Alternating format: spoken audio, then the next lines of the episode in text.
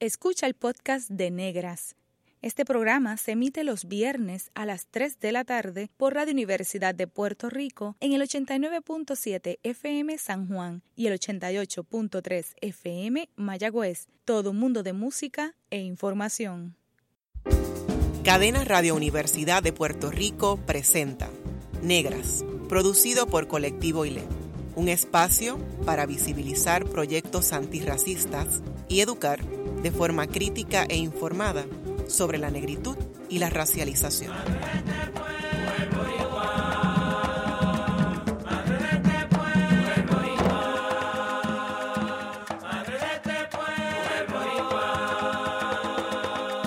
Saludos a toda la radioaudiencia que nos escucha a través de Cadenas Radio Universidad de Puerto Rico. En esta edición de Negras les saludan Bárbara Abadía Resach y Kimberly Figueroa Calderón. Para hablar sobre la tercera edición de la revista Étnica nos acompañan su fundadora, Gloria Sacha Antonetti Lebrón, y una de las colaboradoras, Ana Castillo Muñoz. Bienvenidas a Negras. Gracias.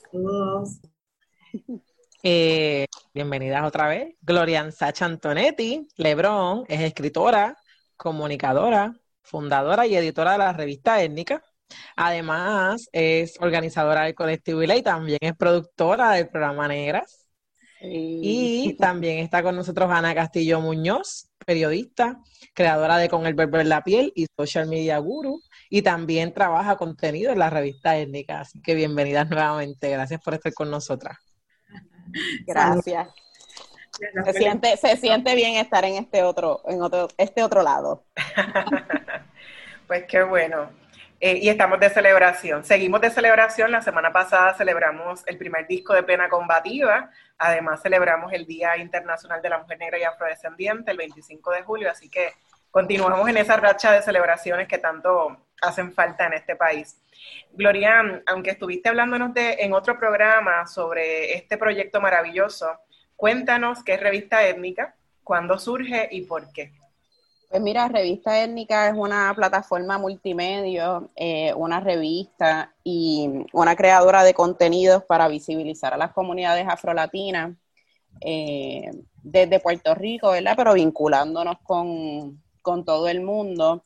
Y pues más recientemente hemos podido definir también que Étnica es un, un, un medio, una empresa social y creativa que hace periodismo y activismo antirracista y afrofeminista, que ha sido algo muy, importante para nosotros de definición recientemente, porque no es solamente proveer un espacio para la representación ¿verdad? positiva en los medios de comunicación, pero pues hemos también eh, tomado ese rol de activismo eh, muy en serio y de desarrollo también de programas para beneficiar a las comunidades eh, con las que ¿verdad? estamos construyendo poder eh, especialmente mujeres negras, eh, mujeres afrodescendientes, inmigrantes, la comunidad LGBTQIA y claro, nuestra comunidad negra y afrodescendiente.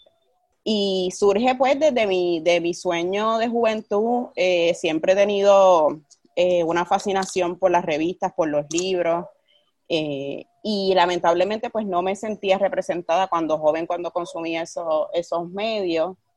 Eh, y pues tuve la oportunidad, mi, mi, papá y mi mamá me conseguían siempre pues una revista Essence, una Ebony, no hacían lo, lo imposible, ¿verdad? Por, por, conseguir este, esa revista y después llegó a nuestras vidas Borders y pues era también bien chévere porque pues en Borders había mucha más variedad y pues ya sentía un poquito, ¿verdad? De, de inclusión o de verme representada, pero desde ese momento surgió la necesidad de crear étnica, ¿verdad? Como consumidora eh, y como joven negra. Y pues más adelante entro a trabajar en, agencias de publicidad, de relaciones públicas, en medios de comunicación y en organizaciones sin fines de lucro que validaron lo importante del trabajo, porque en las agencias de publicidad pues vi muchísimo racismo, vi también como siempre que se seleccionaba una, una, imagen de personas negras, ¿verdad? Siempre eso no, no pasaba ese primer filtro de, de los artistas eh, y de los creativos, eh, eso no podía ni llegar a presentarse a, clientes, ¿verdad? Porque invalidaban y no, es la, no era la manera en que queríamos que se representara a la gente aspiracionalmente. Eh, y también, pues después también trabajando con niñas y juventud en comunidades empobrecidas, vi que la mayoría de esas niñas y esa juventud eran pues negras, afrodescendientes, y validé, validé la importancia de hacer el proyecto étnica. ¿Y por qué llamarse étnica? Pues étnica, yo di con esta palabra, fíjate, eh, creo que lo había comentado en un, un, programa anterior, o si no, entre nosotras, llegó a mis manos el libro de Aixa Merino Falú sobre la mujer afropuertorriqueña, y leyendo ese libro, ella pues hace muy buen uso de las definiciones y los términos en el libro y en las primeras páginas ella definió, ¿verdad? Eh, tanto el concepto raza como, como el concepto de, ¿verdad? Étnica y etnia. Y para mí fue bien importante porque esa definición que ella utilizó decía que, ¿verdad? Perteneciente a una, a una raza o una nación. Y yo seguía leyendo el libro y esa palabra seguía así como saltando eh, a mis ojos, en mi vista, ¿verdad? Yo la marcaba, yo tengo el libro y todavía yo puedo ver y esto fue, este, yo creo que yo tuve ese libro en mis manos en el 2006 y pues desde ese momento dije, así es que se debe llamar este proyecto, esta revista, pues vamos a, a ponerle ese nombre. Entonces, un nombre corto también, bien catchy, que muchas de nosotras, obviamente, todas somos pertenecientes a una razonación, ¿verdad? Así que era muy, muy inclusivo, no exclusivo. Así que este, desde ahí fue que lo empecé a utilizar y fue interesante porque la marca yo la empecé a utilizar como era mi nombre en Twitter, mi nombre después en Instagram. Eh, fue algo más como una marca personal y que pues he tenido la oportunidad de desarrollarlo más como, ¿verdad? Como la marca del proyecto, el nombre de la revista, el nombre de, de la corporación social y, y, del movimiento también, porque entiendo que estamos, estamos ahí, eso es lo que nos estamos moviendo.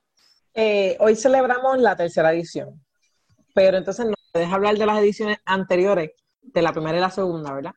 Pues mira, ha sido bien interesante aquí Ana también puede dar mucha de esa perspectiva porque ha estado conmigo en ese camino desde el inicio.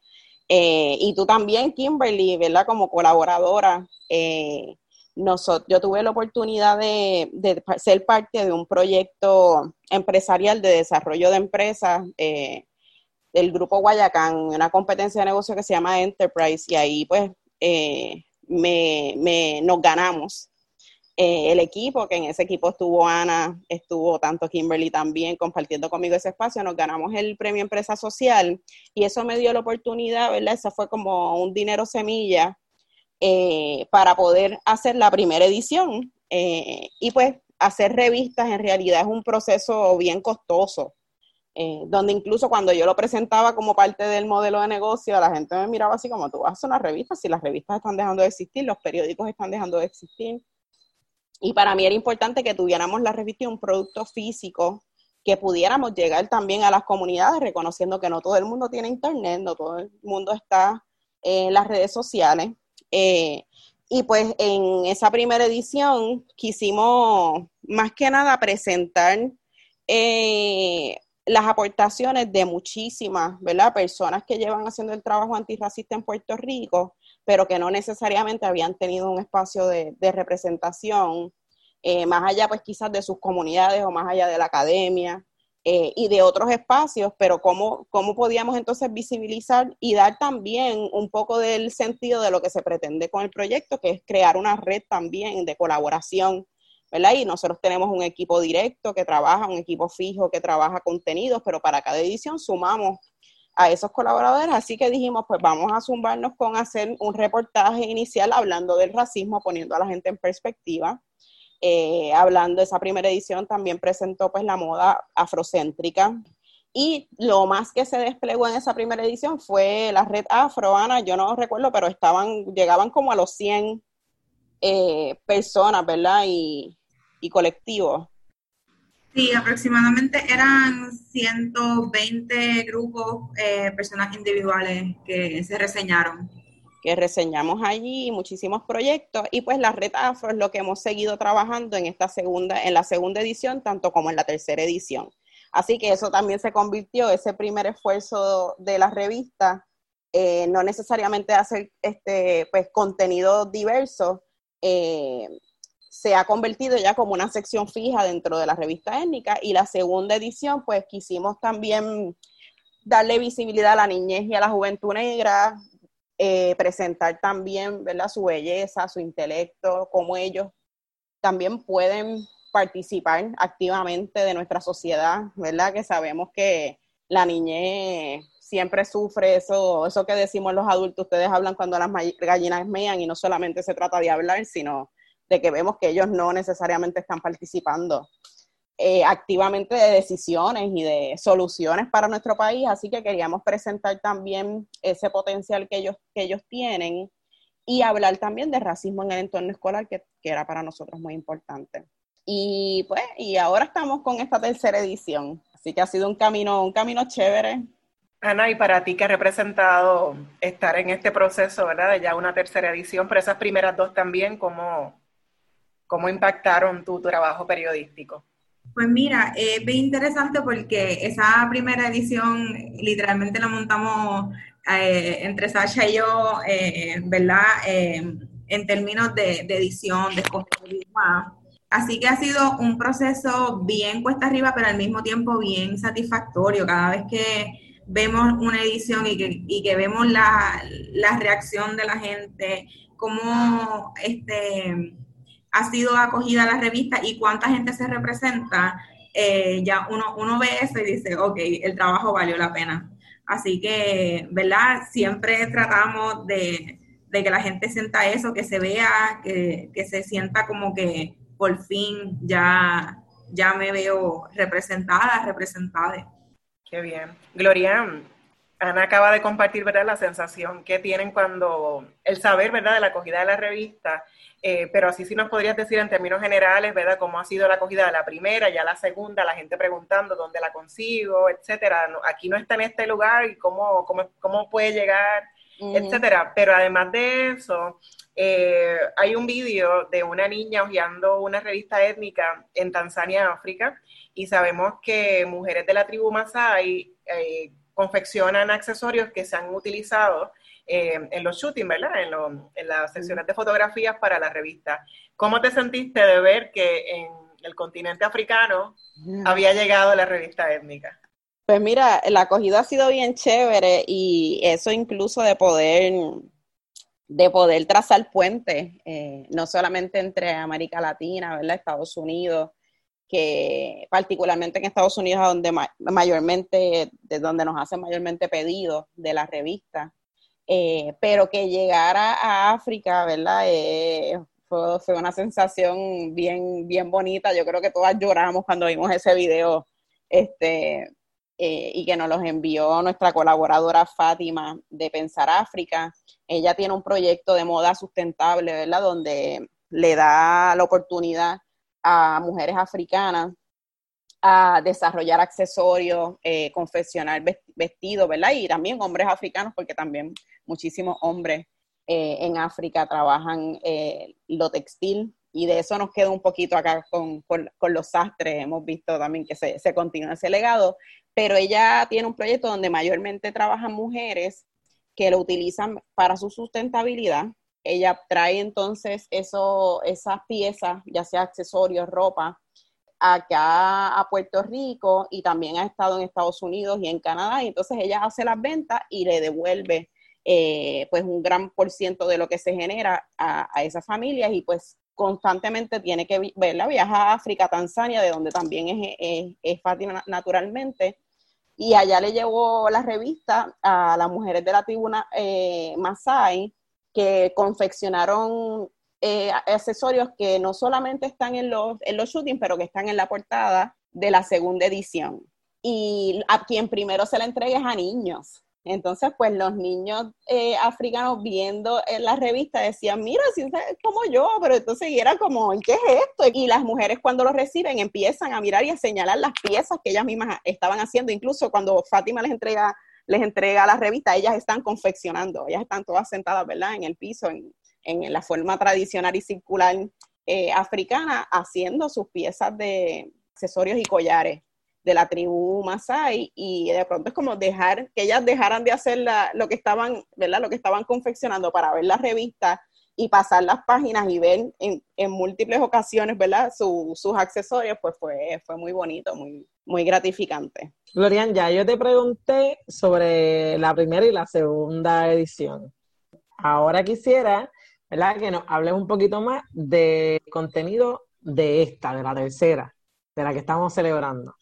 Pues mira, yo no sé si Ana, si Ana se acuerda, yo, yo todavía no recuerdo cómo llegamos a, a, a determinar el tema de esta tercera edición. Ahorita estaba así tratando de, de dar, de dar rewind, pero pues estos últimos días no han sido muy fáciles, así que yo creo que ha habido un poco de, de borrar, ¿verdad? Este, la memoria, pero sí, para nosotras era importante documentar como revista y como proyecto periodístico todos los sucesos del verano del 2019, esa, ¿verdad? esa bota que le dimos a Ricardo Rosselló y donde hemos visto un levantamiento del pueblo y más que nada representar y darle también visibilidad a las mujeres negras y afrodescendientes que lideran las luchas y los movimientos por la justicia social en Puerto Rico. Eso para nosotras era bien importante. Y también destacar eh, las manifestaciones negras que han sido centrales también en, la lucha y en la resistencia del país, como la plena, la bomba,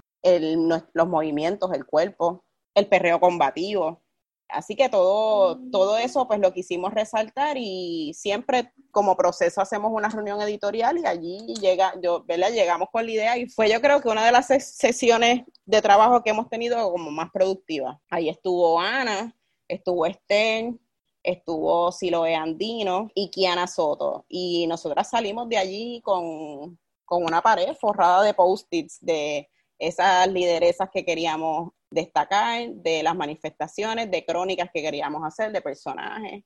Eh, y fue súper, súper nítido el proceso. Ana, ¿puedes abundar un poco más de esos contenidos de esta tercera edición? Sí, eh, en esta tercera edición volvemos otra vez con la red afro, como mencionó Sacha, eh, pues la red es una sección fija. También hay un reportaje de la compañera Edmi Ayala, eh, del verano 2019, eh, donde se reseñan las voces de distintas mujeres, entre ellas Eda López, Mayra Díaz Torres, eh, Marilyn Ortiz del Centro para la Mujer Dominicana y también de Langar. Y básicamente la, la nota lo que recoge es cómo hemos estado, ¿verdad?, dando cuerpo en la calle y por qué es tan importante estar ahí. También hay una crónica del Día Internacional de la mujer afrodescendiente, que fue un día después de, la salida de Ricky. Eh, tenemos un, playlist combativo bien bueno, curado por Silo de Andino, así que la revista está bien completita. Está poderosa. Sí, sí. Y, y también están poderosas las fotos, particularmente esa portada, así que para la gente que nos escucha, ¿nos pueden describir un poco el contenido de esa portada tan maravillosa? Pues mira, esa portada fue bien interesante. El, seleccionamos nueve mujeres y a esa sesión, yo creo que ese nombre se lo inventó Ana, el Combativa Glam, ¿verdad? Era lo, que queríamos representar. Estoy casi segura que Ana vino con, esa idea. Y, ah, fuiste tú, ¿verdad?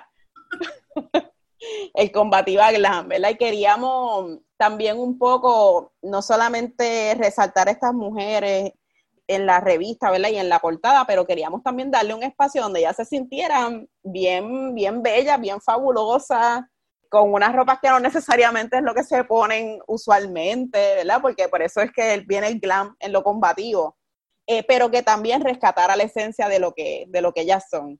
Eh, y pues fue bien interesante porque Ana ya tenía una relación establecida con la diseñadora Margarita Álvarez, que nos representó en Project Runway, ¿verdad? Margarita estuvo eh, representando a Puerto Rico en Project Runway y tenía esta colección de, ¿verdad? De mucha lentejuela, brillo, rosados, unos azules bien extraordinarios, eh, plumas, una falda en tul rosa que aquello era un escándalo, otra, otra en, en terciopelo, bueno, unas cosas que tú decías, wow, esto está bien bello, pues Ana contactó a Margarita y Margarita rápido le dijo, sí, vengan para acá y yo estoy dispuesta a colaborar, eh, les enseño y llegamos a, a su espacio, ¿verdad? A su, a su atelier en, en la calle Serra en Santurce y cuando vimos aquellas piezas fue como, wow, esto está brutal.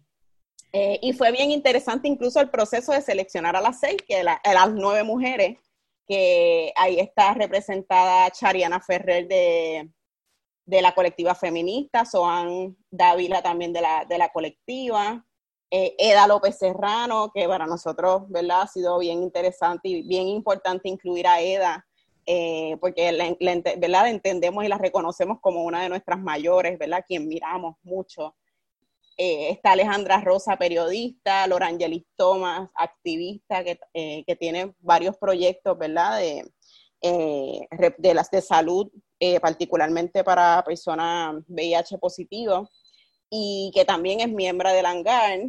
Eh, también está Angeli, eh, Angeli González, que es una de nuestras hermanas organizadoras, ¿verdad? También de Colectivo ILE, de nuestra comunidad asesora, pero también eh, plenera de, plena combativa. Sumaya eh, Soler, que también, ¿verdad? Para nosotros Sumaya, de, de su mera presencia, nos ilumina, ¿verdad? Nos conecta con, tanta fuerza y tanta resistencia desde los espacios que ella también eh, ocupa, que eso es bien importante.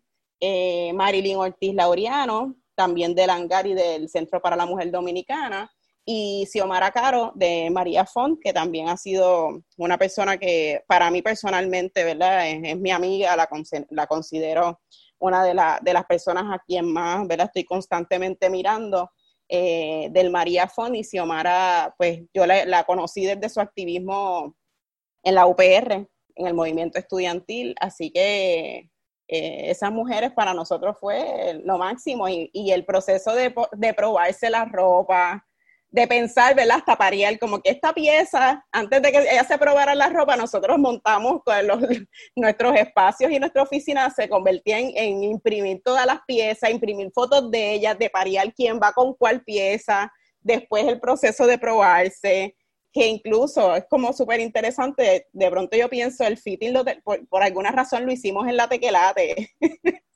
en la parte de atrás.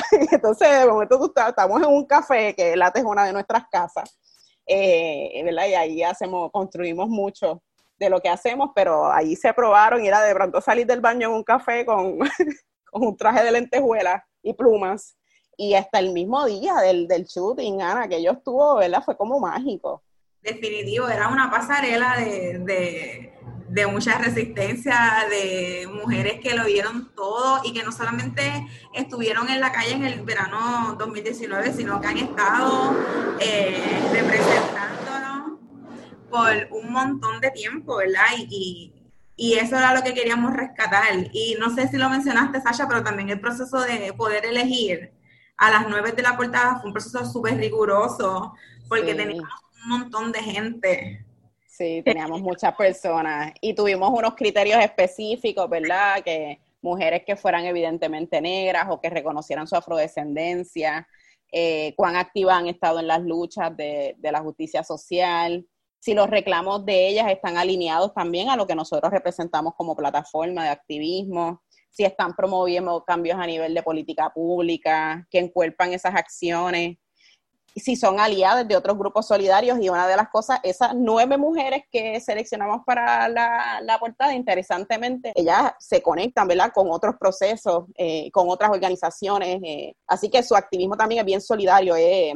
y es bien, ¿verdad?, un proceso lleno también de sororidad, que para nosotras es importante, y obviamente otro criterio que era el último, pero no el menos importante, pero era la integridad que esas mujeres representaban para nosotras. Glorian, escuchándote y, un poco pensando en la respuesta que me diste cuando viste a la gente viendo la revista en Tanzania, particularmente mujeres y, y niñas, yo pienso que cuando la gente en Puerto Rico tenga en su mano también esa revista, ¿verdad? Las primeras dos, pero también esta tercera es una portada también bien especial con esas nueve mujeres tan diversas, un proceso también de, selección intergeneracional, ¿verdad? Eh, de distintos grupos, que también va a ser otra, otro choque, otro impacto bien importante. Eh, que va tan alineado a, tu proceso de génesis con esta revista, ¿no? De la representación que es tan importante en Puerto Rico, ¿no? Que cuando las mujeres vean esta revista, pues se vea a la que es como Eda, la que es como Chariana, la que es como Xiomara, Dania, o sea, eh, y eso pues también es maravilloso, así que te, felicito y te agradezco, ¿verdad? Por esa, por esa gesta también de, representación tan digna y humanizada de la diversidad de las mujeres negras en Puerto Rico. Gracias, gracias. mientras han estado ustedes hablando, estoy escuchando diferentes nombres, ¿verdad? De gente que yo conozco, pero también gente que colabora en la edición, ¿verdad? Y como dice Bárbara, en ese génesis de lo que es las diferentes ediciones de la revista. La pregunta que tenemos ahora es, ¿cómo han logrado armonizar tantos talentos para que salga la majestuosidad que sale? Pues mira, ha sido bien interesante porque eh, todas las personas con las que colaboramos, yo creo que esta incluso es la edición que más colaboraciones tiene eh, a nivel de pues talentos y demás, y fue, fue chévere y se dio bien, bastante fácil porque son proyectos también que estamos mirando y que el, ese mismo proceso de quienes estamos en el trabajo fijo de, de étnica, tanto en los espacios que ocupa Ana, los espacios que ocupa Esther, los espacios que ocupa, ¿verdad? Rafi Ciro Andino, que ha sido un colaborador estético en el asunto de la música desde la primera edición. Kiana, que recién se integra al proceso, ¿verdad? Como diseñadora y arquitecta, pero también como joven eh, que recién terminó la universidad.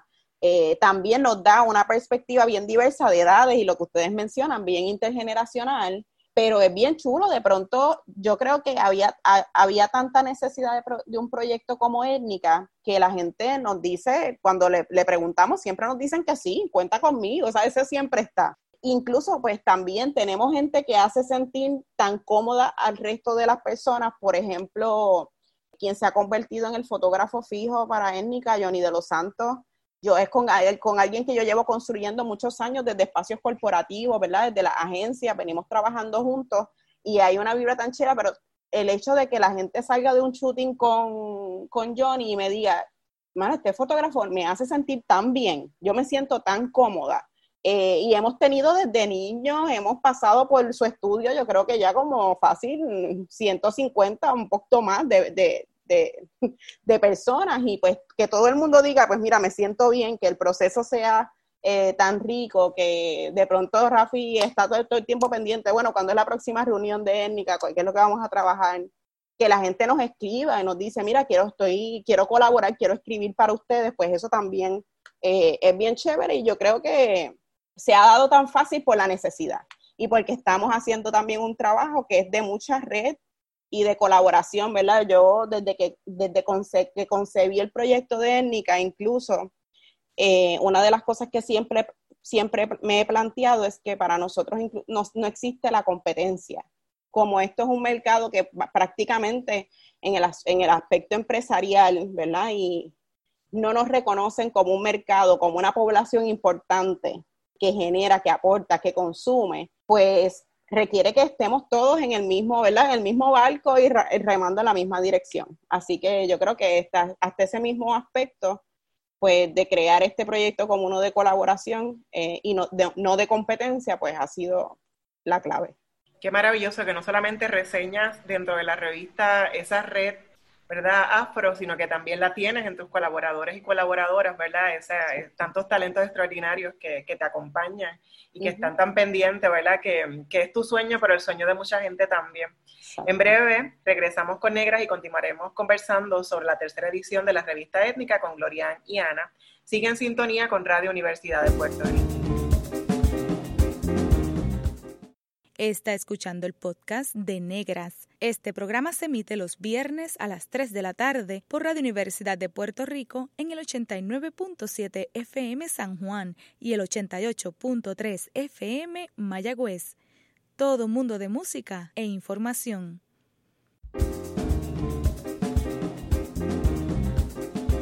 Usted está escuchando Negras, inspiradas en la grandeza de nuestras ancestras. Les hablan Bárbara Bella Resach y esta servidora Kimberly Figueroa Calderón. Hoy celebramos la tercera edición de la revista étnica con su fundadora, Florian Sacha Antonetti Librón, y Ana Castillo Muñoz, colaboradora. Eh, la revista no tiene solamente fotos espectaculares de lideresas y de proyectos comunitarios de lucha, ¿verdad? Se reseña eh, esos proyectos y estas lideresas, pero además, ¿qué otros contenidos podrían ampliar sobre esos otros contenidos que tiene esta tercera edición de, Étnica. Pues mira, como bien mencionó Ana eh, hace un rato en, el primer segmento, pues nosotras eh, quisimos continuar con, ya varias, varios de los enfoques que habíamos trabajado. Siempre hay un, siempre va a haber en, la revista étnica un reportaje eh, central que puede ser de corte investigativo, que puede ser este, más dirigido a un reportaje crónica eh, de sucesos y un poco a eso fue lo que dirigimos esta, en esta edición. Etnia la tuvo la oportunidad de hacer una entrevista ¿verdad? y montar una crónica de los sucesos, de todo ¿verdad? lo que aconteció y ocurrió antes de, todo el movimiento de Ricky Renuncia, eh, desde el chat, pero también pues sucesos anteriores que, que nos han marcado también como sociedad. Y en ese reportaje no solamente se hace una crónica, pero sino se le preguntan a activistas eh, que son mujeres evidentemente negras y afrodescendientes, se les pregunta cuáles son los reclamos y los asuntos que todavía quedan pendientes, porque sabemos que a pesar de que eh, pudimos ¿verdad? sacar ese gobierno que fue tan, tan irresponsable eh, con nuestro, con nuestro país, pues todavía hay unos reclamos pendientes que lo seguimos haciendo a quien, a quien heredó ¿verdad? ese espacio y que también fue parte de ese grupo que, que ha liderado muy irresponsablemente este país. Eh, así que tenemos, tenemos ese reportaje, hicimos una selección y eso se dio desde la primera reunión del equipo eh, de fotos eh, muy memorables, fotos que nos hablan de, de, toda esa resistencia en la calle, del fuego, nos hablan de ese, ese asunto de estar encapuchada, encapuchado, de niñez, de niños y niñas, eh, en la, también en las calles con su familia, ejerciendo también pues su poder. Eh, tenemos también un repositorio que paríamos con esas fotos descritos, descritos que, que hizo Ana Teresa Toro. Eh, tenemos uno que es un extracto de una canción de cultura profética y dos textos que también son tuyos, Bárbara, eh, que hablas también de las músicas en ese proceso, una inspiración, ¿verdad? Muy interesante de nuestras músicas negras y ese, pues, tu expertise también nosotros lo sentimos con esos extractos que, o, o que salían, que salieron en otros medios o que tú compartías por las redes. En el caso de las notas de, Ana Teresa, eran escritos que ella compartía, eran sus notas, ¿verdad, Ana? Eran como las notas y ella hacía... Sí, eran como unas reflexiones que ella hacía en su Instagram. Y los estuvo publicando y pues tuvimos la oportunidad de parearlo con cada una de esas 14 imágenes. Eh, imágenes de, de, fotógrafos que estuvieron también ah, ejerciendo su, su, activismo en las calles y documentando, ¿verdad? Poniendo sus vidas en riesgo. Ahí quisiera mencionar eh, a esos fotógrafos estuvo Mari Blanca Roble, Eduardo eh, Eduardo Waldo Martínez, Mikey Cordero, Alonso Zambolín, Ediel Florenzán, Ernesto Robles, Raimer Cintrón y José M. Fuentes. Eh, y pues otra de las partes que fue súper interesante, y ahí me gustaría que Ana también comparta un poco de esa experiencia, es que quisimos documentar, más allá de las nueve mujeres que salen en la portada, otras activistas y otros colectivos que también fueron fundamentales en, esta lucha y que lo han hecho desde antes, ¿verdad? Del verano del 2019 y que todavía continúan liderando. Eh, Ana, eh, ahí tuvimos un, grupo súper chévere también, ¿verdad? Este, en esta selección también fue bien, fue bien ardua, porque fue mucha gente la que, la que estuvo ahí, ¿verdad? Eh, no solamente en la calle para para mostrar resistencia, pero también para sostener a otras personas, como fue el, el caso de la Corilla de Langae, que montaron este, un espacio para rescatar y poder socorrer a las personas que, eran, eh, que estaban siendo asfixiadas por los gases, eh, ¿verdad? Y que estuvieron ahí todos los días eh, con, con, solución Seattle, con vinagre, ayudando a la gente. También está la corilla de Spicy Nipples, ¿verdad? Que desde, el sur hacen un trabajo de activismo bien, bien bueno específicamente para la comunidad LGBTQIA+, eh, y las personas trans, que también, ¿verdad? En esta verano 2019 nos dimos cuenta cómo la comunidad queer fue bien eh, activa y estuvo eh, desde el perreo combativo, ¿verdad? Eh, resistiendo, pero estuvieron en la calle constantemente poniendo su cuerpo, poniéndose en peligro, al igual que un montón de gente. Y para nosotras era bien importante rescatar, ¿verdad? Esas imágenes y esos cuerpos. También periodistas como Alejandra Rosa, en mi Ayala, que es colaboradora nuestra, y Gabriel Ortiz, que dentro de todo lo que estaba pasando, ¿verdad? Siempre estuvieron y había una, mirada racial bien, bien presente, porque eran mujeres evidentemente negras que vienen con otras narrativas. Eh, y también, por ejemplo, a Wilda Rodríguez Lora, Lale, así que, que también las compañeras del colectivo ILE, que, que, estuvieron con nosotros acompañándonos el día 25 de, de julio, el colectivo Moja, así que esa sección también va a estar bien buena. Mujeres en Resistencia, que es uno de los, de los colectivos que también Ana eh, pertenece. Eh, que muchos quizás no, no reconocen lo, eh, lo, que ellas hicieron, pero desde el día uno, liderados por, por Aliana, eh, estuvieron poniéndose mensajes con tapes, eh, tape industrial en la boca, ¿verdad? El tape gris, con unos mensajes bien específicos a Ricky para que renunciara, ¿verdad? Denunciando presiones con esos mensajes. Fue una protesta muy, muy creativa.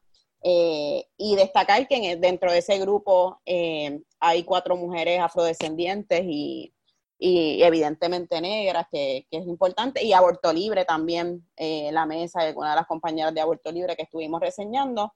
Y pues para nosotros fue bien importante y bien significativo también eh, liderar junto con Colectivo ILE eh, la celebración del, del, 25 de julio, el Día Internacional de la Mujer Negra y Afrodescendiente. Creo que por muchos años no necesariamente estábamos muy activas en ese, en ese día Así que eh, quisimos celebrar, ¿verdad? Esa, esa renuncia eh, y también todo lo que se estaba dando eh, con la perspectiva racial, particularmente desde las opresiones que vivimos las mujeres negras, pero hacer una celebración un poco también, ¿verdad? Y una manifestación más con un giro performático eh, y fue bien bello lo que las compañeras de Colectivo ILE eh, trabajaron y presentaron. Se sumaron las compañeras de Plena Combativa, de Colectivo y Moja, montamos un batey. También tuvimos las compañeras que trabajan el, el arte del turbante, eh, Sara de Embrace Grounds, Fátima de Pensar África,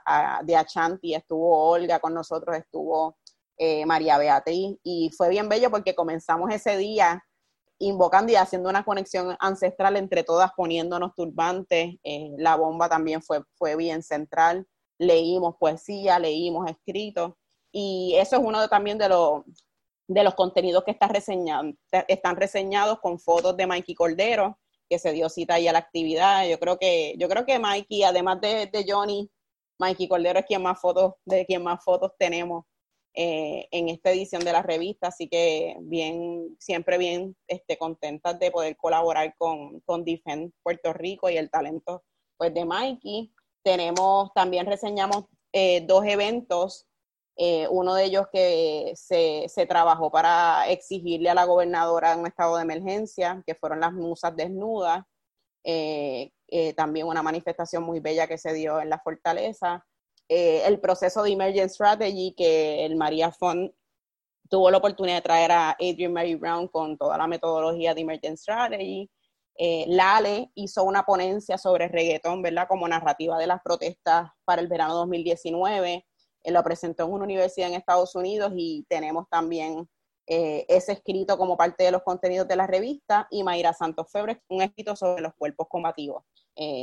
y como en toda edición, la red Afro eh, la, música, jurado y la sección de la esquinita, que es la que trabaja Siloe Andino, aunque para esta edición trabajamos dos enfoques nuevos para esa, esa sección, además del playlist combativo que tenemos, y en cada edición hacemos un playlist combativo, pero esta vez él hizo, presentó una propuesta a lo que le llamó el Dame 5, y es preguntarle a un activista sí, hacerle a una activista cinco preguntas que son importantes para ella sobre el contexto y el tema que se destaca en la, en, la edición. Y en este, en este caso, él tuvo la oportunidad de hacerle esas cinco preguntas a, Minit, a Minitka una ¿verdad? mujer negra también que queremos mucho, eh, bombera, eh, cantadora y que siempre pues también está bien, bien dispuesta a, poner ¿verdad? su cuerpo y su voz eh, en función de, nuestras luchas, así que Minilka fue la del Dame 5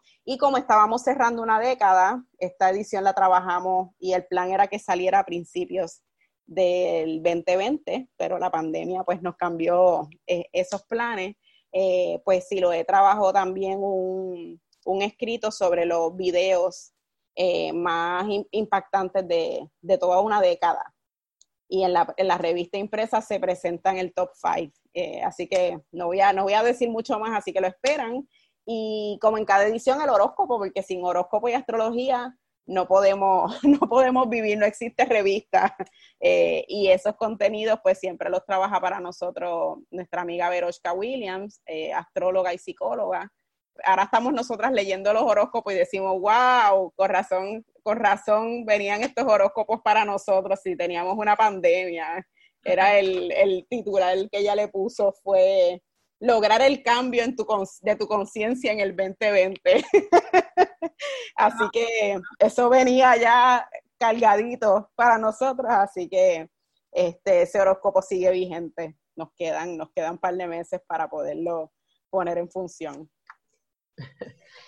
Este número es una celebración a la lucha política, feminista, antirracista de la comunidad queer, ¿verdad? Todas esas interseccionalidades en contra de, la opresión como tal. ¿Cómo ustedes se sienten, verdad? Quiero apelar entonces un poquito más a lo emocional. ¿Cómo ustedes se sienten con la tercera edición? ¿Qué es lo que sale de ahí? Mira, esta edición fue un parto en todas sus manifestaciones fue bien cuesta arriba, fue una edición que no veíamos nunca cuándo iba a salir. Cuando ya pensábamos que la teníamos lista, que sí, que vamos, llega el COVID y nos cambia todo. Eh, pero nos sentimos bien contentas. Siento que tenía que salir ahora, ¿verdad? Eh, así que a pesar de todas las vicisitudes que tuvimos para poder sacarla, tenía que salir justamente en este momento para celebrarnos, para volver a repensarnos qué estamos haciendo como país, ¿verdad? Porque estamos en una coyuntura bien, bien, bien importante con todo lo que está pasando eh, en términos políticos y a eso se le suma el COVID y cómo se ha manejado esta emergencia. Así que esta revista eh, y esta edición nos viene a recordar de primera mano qué pasó el año pasado y cómo tenemos que accionar para lo que viene ahora en las próximas elecciones. Así que el timing es perfecto y nos sentimos bien contentas. Estamos ya listas de que la gente la, vea, de que nos comparta cómo qué les pareció y que las personas que estén ahí también se vean, porque no han visto las fotos, así que va a ser una sorpresa para mm. todos. Sí, sí. ¿Y tú, Gloria? Pues mira, yo concuerdo con Ana y una de las cosas que, que sentí cuando vi, ¿verdad? La villa montada, que a pesar de, todo el atraso que hemos tenido, se siente la revista así mismo como se siente en la lucha. De pronto hay un montón de pasión eh, en todo lo que, que se recoge en esta revista. Hay mucho también de celebración y de gozo, a pesar de de que hay dolor, ¿verdad? Y que estamos en, lucha y que esto es una cuestión, ¿verdad? Combativa, es una cuestión política para nosotras, es una cuestión de vida o muerte, eh, porque así, así fue el verano, muchas de, de las personas que están aquí ah, pusieron sus vidas, ¿verdad? Eh, en peligro por, por un mejor país y lo siguen haciendo, ¿verdad? Tienen unas luchas que son, que son muy importantes para nosotros. Pero ver hasta todas esas manifestaciones que son son tan y tan y tan y tan negras. Para nosotros era, fue bien importante y bien bonito presentarlo aquí, ¿verdad? Cómo, cómo se ven esos cuerpos manifestados con la bomba, ¿sabes? Kimberly, hay una foto tuya Eh, en esta edición hay una foto de Jessica Gaspar que esa foto es, ¿sabe? Mikey capturó un momento de ustedes en ese performance que hicimos para el Día de la Mujer Negra y Afrodescendiente que cuando nosotros vimos esas fotos dijimos, estas fotos tienen que estar.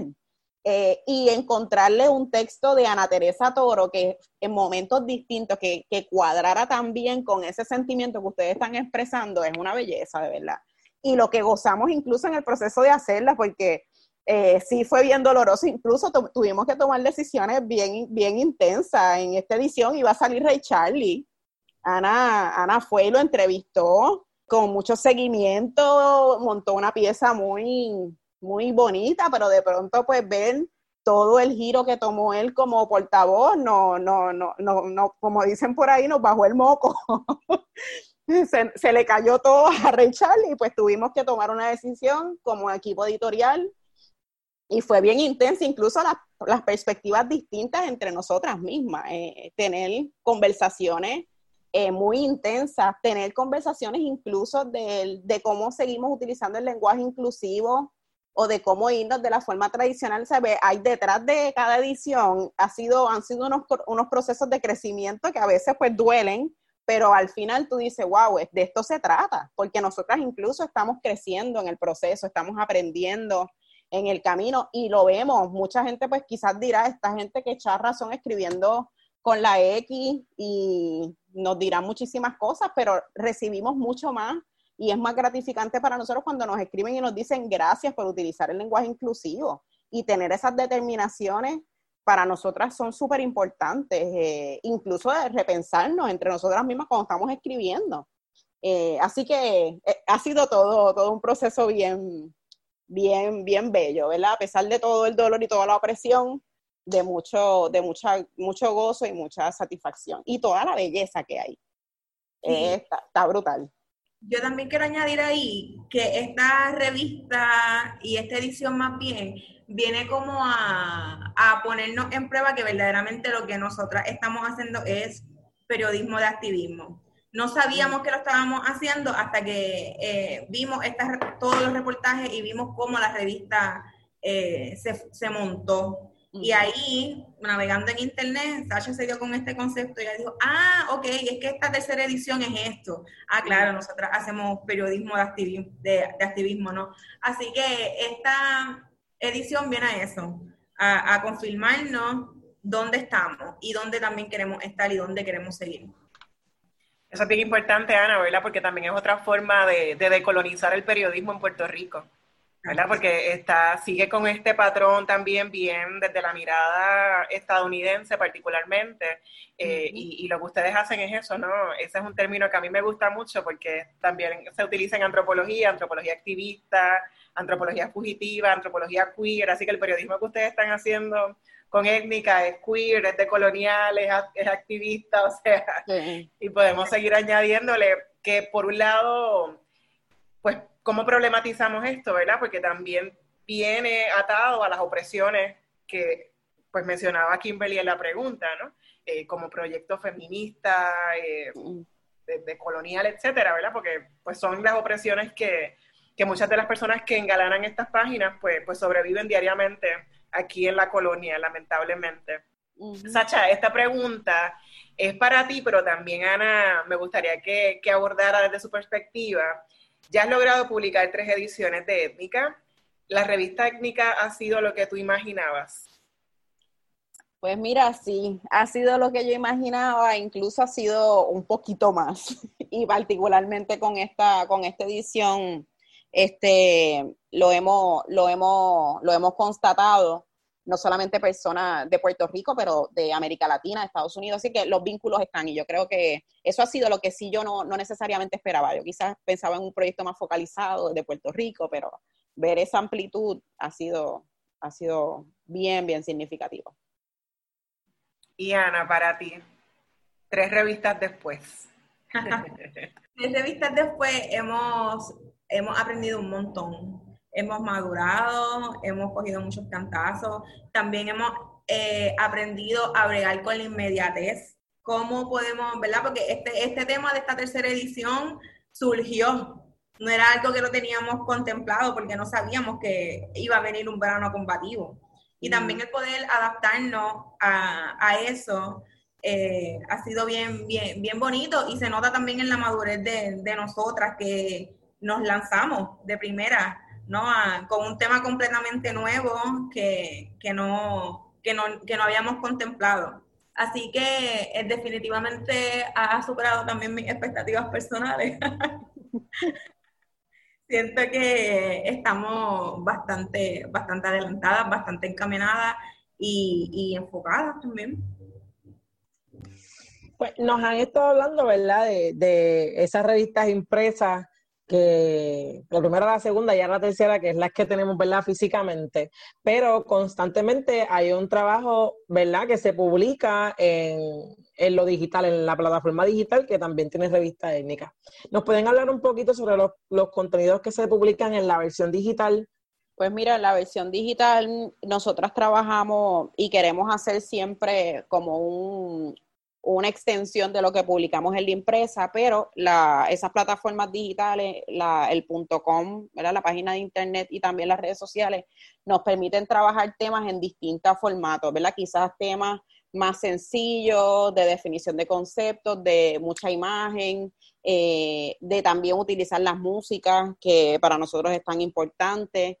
Eh, también pues nos permiten el, factor de inmediatez. Está ocurriendo algo que es de importancia para nuestra comunidad eh, afrolatina, pues vamos a aprovechar ese espacio y pues estamos haciendo un esfuerzo incluso entre nosotras para poder eh, cubrir esas temáticas, publicarlos con una continuidad y una frecuencia ¿verdad? mayor a lo que hacíamos en la revista impresa. Así que ahí hay contenidos que son como quien dice, ¿verdad? Más vivos.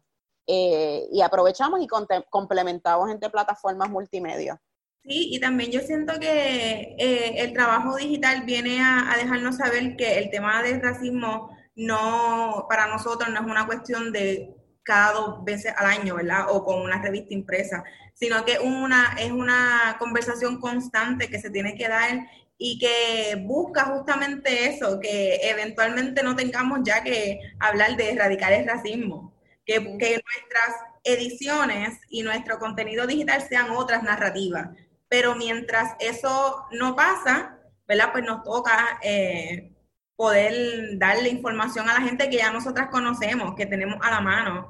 Pero es eso, el generar constantemente una conversación sobre un tema, porque el racismo no se acuesta a dormir, el racismo no se muere, por lo tanto la conversación tampoco. Continúa. ¿Dónde se puede adquirir la revista que ya está disponible desde la semana pasada, ¿verdad? Desde el 24 de julio, ¿dónde se puede adquirir?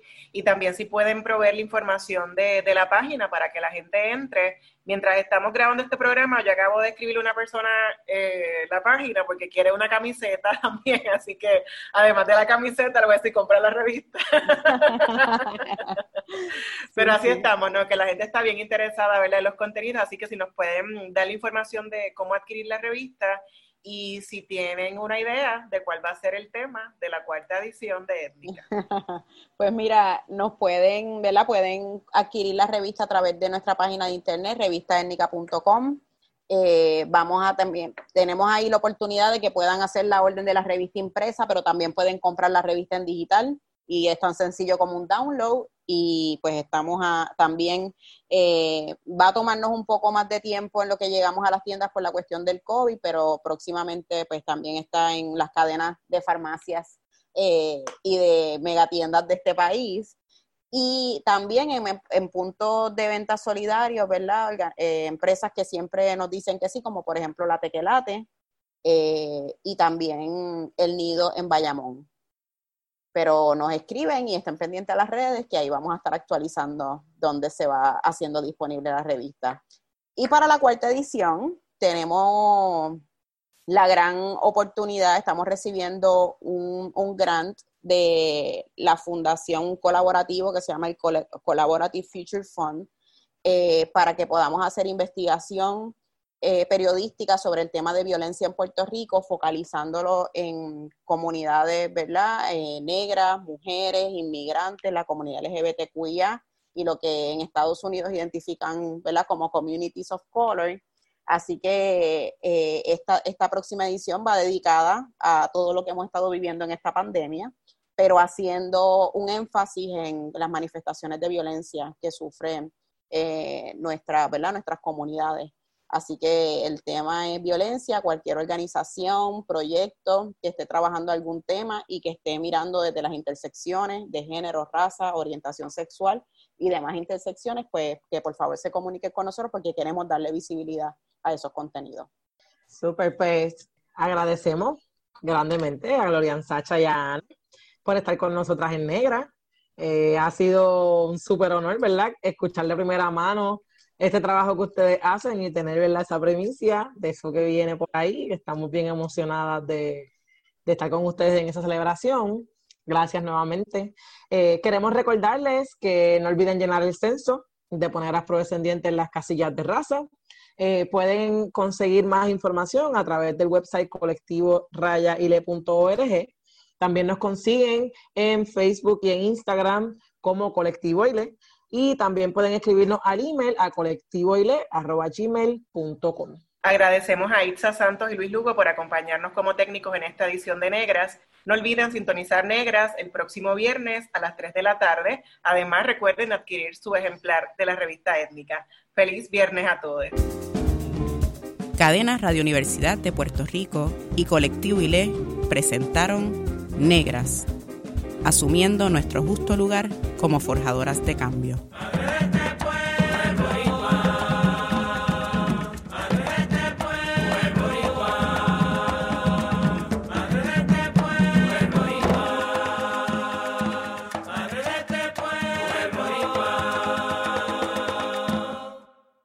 Acaba de escuchar el podcast de Negras le invitamos a que nos sintonice los viernes a las 3 de la tarde por Radio Universidad de Puerto Rico en el 89.7 FM San Juan y el 88.3 FM Mayagüez. Todo un mundo de música e información.